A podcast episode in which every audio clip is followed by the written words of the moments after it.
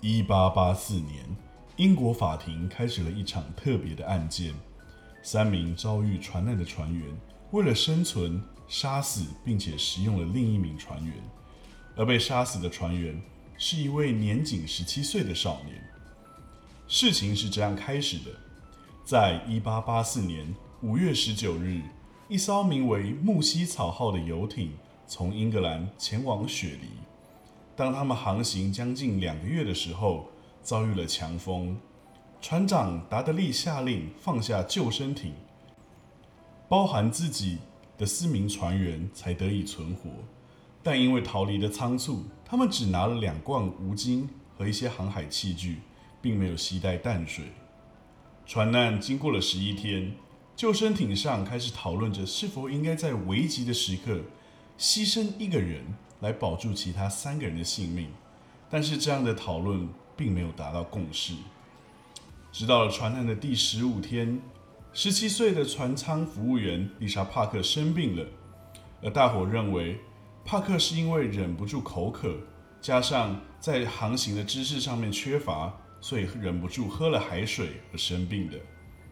到了船难的第十九天，帕克的身体越来越差，他开始昏迷。此时，船长达德利表示，要以某人的死来换取其他人的生存，是一个比较明智的选择。但其中一名船员叫布鲁克斯，他拒绝了。当晚，达德利和另一名船员史蒂芬再次的表示，帕克快死了，而且他是个孤儿。我们三个呢？我们都有家，我们有小孩，我们有老婆要负责。或许。将帕克杀死，一方面可以让他不再受苦，另一方面，我们三个人才都能够存活下来。仁慈的天父啊，请你赦免我们的罪，也求你赦免这个孩子的罪。我们卑微的向你请求，让你来带走他，让帕克的生命不再痛苦。就在隔一日，史蒂芬按住了帕克的双腿。船长达德利在祷告后，便用折叠刀插入了帕克的颈动脉，结束了这位可怜的少年的生命。又过了五天，剩下的达德利、布鲁克斯与史蒂芬被一艘经过的德国船只“蒙德祖马号”救起。这起事件引起了轩然大波，有一部分的人认为这三个人。居然为了生存残杀了一名十七岁的少年，甚至啃食他的肉，直到被获救，这根本毫无人性！判他们死刑！这些人根本不是人，他们杀了那十七岁的可怜少年，啃食他的血肉来生存，他们根本不是人，他们连被称作牲畜也不值得。英国法律没有办法容忍这种人的存在，判他们死刑！判他们死刑，但也有人认为这三个人面对的状况极为险峻，实属一场特殊案例，情有可原。最终，这三个人被法院判处绞刑，但又基于当时的民意与人道立场，英国女王特赦了这三人，将死刑改为监禁半年。而提出杀人与吃人，并且痛下杀手的船长达德利。因为英国特殊的监禁，被流放到了澳洲。在一九零零年，他因为黑死病而死于当地。整个事件至今仍是法律界里为人津津乐道的伦理争议。而少年派的奇幻漂流背后，正是参考了这个经典的法律伦理事件。同男主角一同漂流的狮子，名字正是理查·帕克。晚安。欢迎收听大人的故事，我是 Samuel。没有错，我们要进入新的故事了，也要用新的方式来分享故事，希望大家都能享受接下来的时光。今天要和大家分享的故事是少年拍的奇幻漂流，所以先用其故事参照的史实事件，也就是女王诉杜德利与史蒂芬案作为开头。那故事又究竟是如何呢？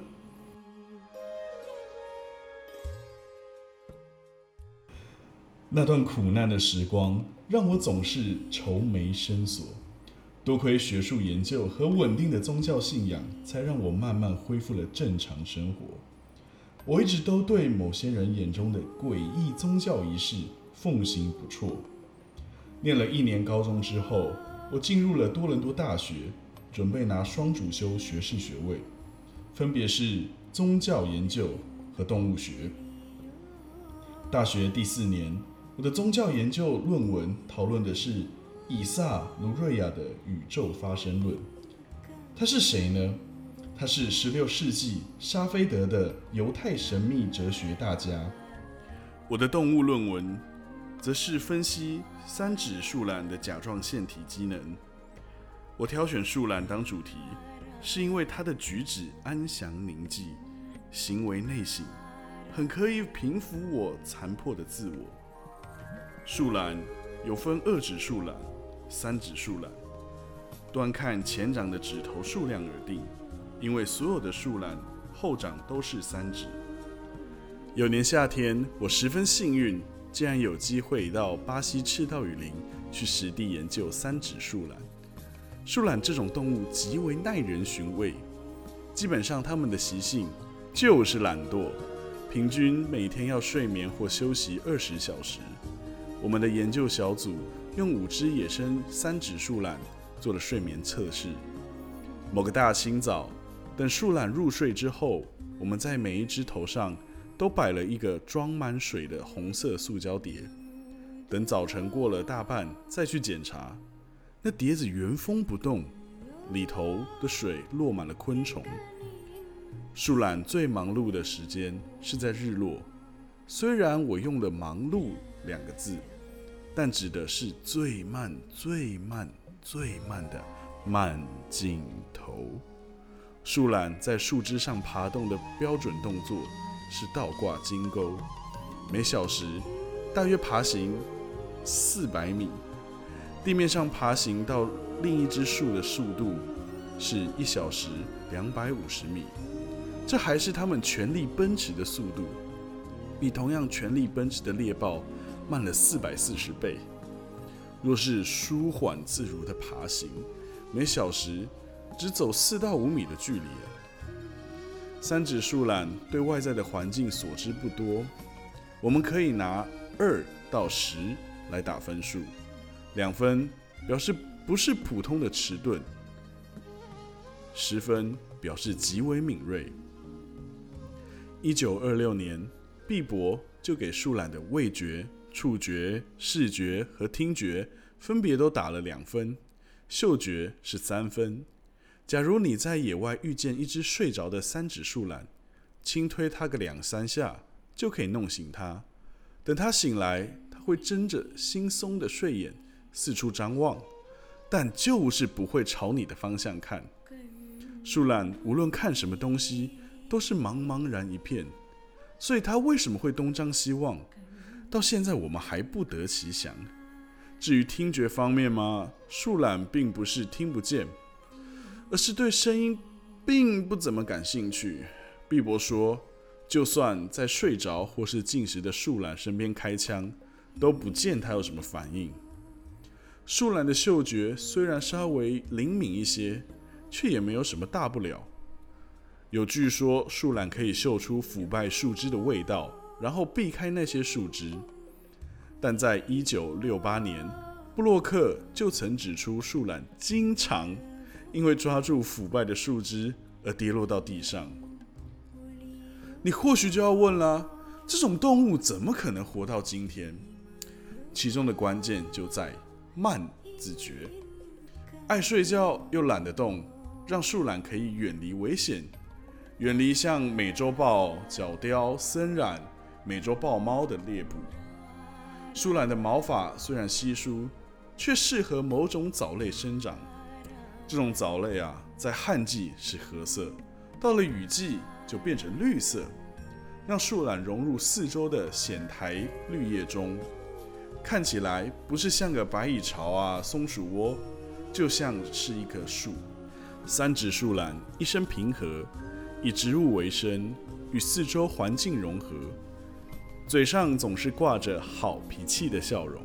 特勒在一九六六年如此写道。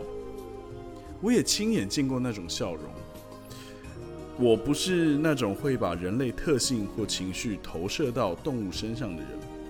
可是，在巴西研究的那一个月，有好多次，我抬头看见睡眠的树懒，总觉得看见的是某个头下脚上的瑜伽大师正在深思冥想，或以为是某个上下颠倒的隐士正在祈祷。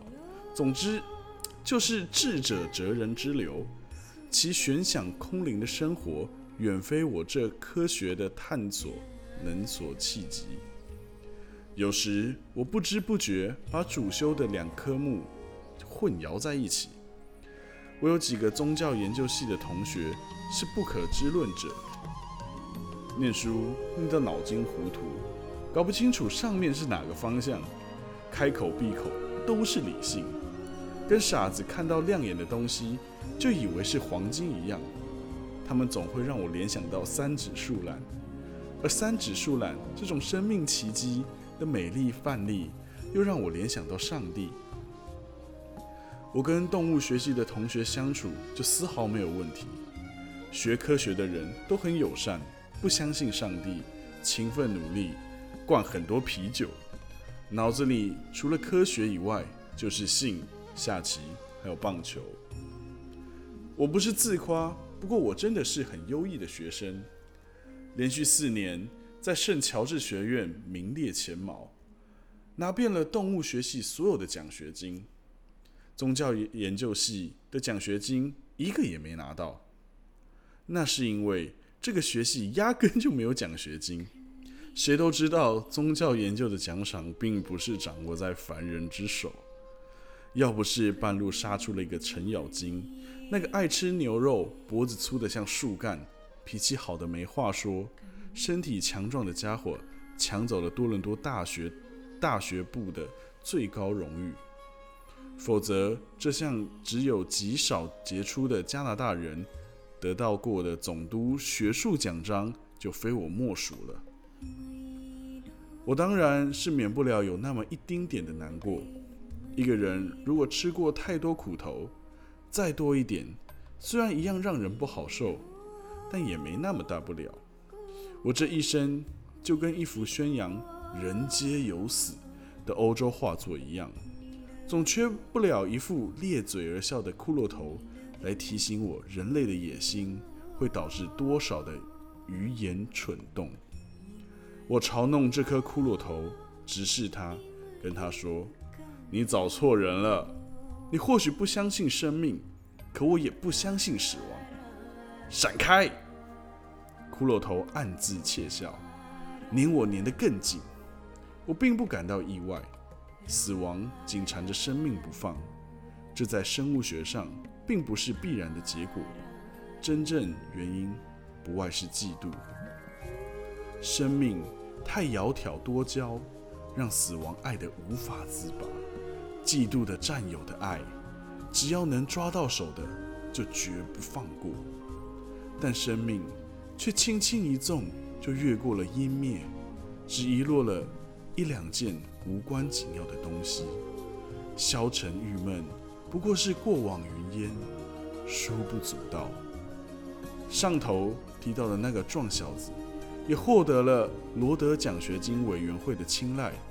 我很喜欢他，祝福他在牛津大学突飞猛进。要是有一天，女财神拉克西米忽然看中了我，在我死前，牛津会是我第五个要造访的城市，前四个分别是麦加、瓦拉纳西、耶路撒冷与巴黎。关于工作，我没什么好说的，顶多就是领带就跟绞刑的绳索一样，绳子虽然是下垂的，照样可以在你一个不留神的时候吊死你。我很喜欢加拿大，尽管心里面很想念印度的高温、印度菜墙上的壁虎、街上游荡的牛、呱呱叫的乌鸦，甚至连斗蛐蛐的吹嘘大话我都念念不忘。但我还是很喜欢加拿大。加拿大是伟大的国家，就是气候太冷了。加拿大人富有同情心，十分聪明。可惜啊，发型太难看。这都只是小缺点，反正我也没什么必须回到家乡蓬迪谢里的理由。理查·帕克一直在我心头，我忘不了他。我能说想念他吗？不错，我的确想念他。我仍在梦里看见他，大部分虽然是噩梦，但惊骇中仍带着爱意。人心就是这么奇怪，到今天我仍想不通，他怎能那么唐突的把我抛下？什么也没说，连道别也没有，甚至连回头看一眼都没有。那种痛苦，就像利斧一样砍伤了我的心。墨西哥那家医院的医生、护士啊，对我都非常亲切，其他病人也是。无论是癌症病人或车祸伤患，只要一听我说了我的经历，都会拖着病体。坐着轮椅过来看我，病人和病患家属没有一个会说英语，而我对西班牙语一样一窍不通。但是他们朝我微笑，握我的手，拍我的头，在病床上留下食物、衣服等礼物。我被他们感动的，常忍不住笑的，一阵哭啊，一阵笑。几天之后，我能下床了。虽然感觉恶心、晕眩、四肢无力，总算还能挪个两三步。血液测试的结果是我患了贫血症，钠含量太高，钾值太低。我的体内积水，两腿肿得跟象腿一样。我的尿液是接近褐色的暗黄色。大概一个礼拜之后吧，我差不多可以正常行走，不系鞋带可以套上鞋子。我的皮肤复原了，只是肩膀跟背上留下了伤疤。第一次转开水龙头，我给那吵闹丰沛的自来水惊吓得语无伦次，两腿发软，最后晕倒在护士的怀里。第一次在加拿大上印度餐馆，我用手吃饭，侍者挑剔地看着我说：“刚下船啊！”我脸色变白。我的手指在前一秒还充当味蕾，抢在嘴巴前头品味食物，在逝者的目光下却变得肮脏不堪，仿佛犯案的罪犯给当场逮获，僵在半空中。我不敢把手指舔干净，只能做贼似的用餐巾擦拭。逝者不知道他这句话有多伤人，就像铁筋刺进我的肉里。我拿起刀叉。从前我几乎没用过刀叉，两手抖得厉害，面前的扁豆汤失去了滋味。晚安。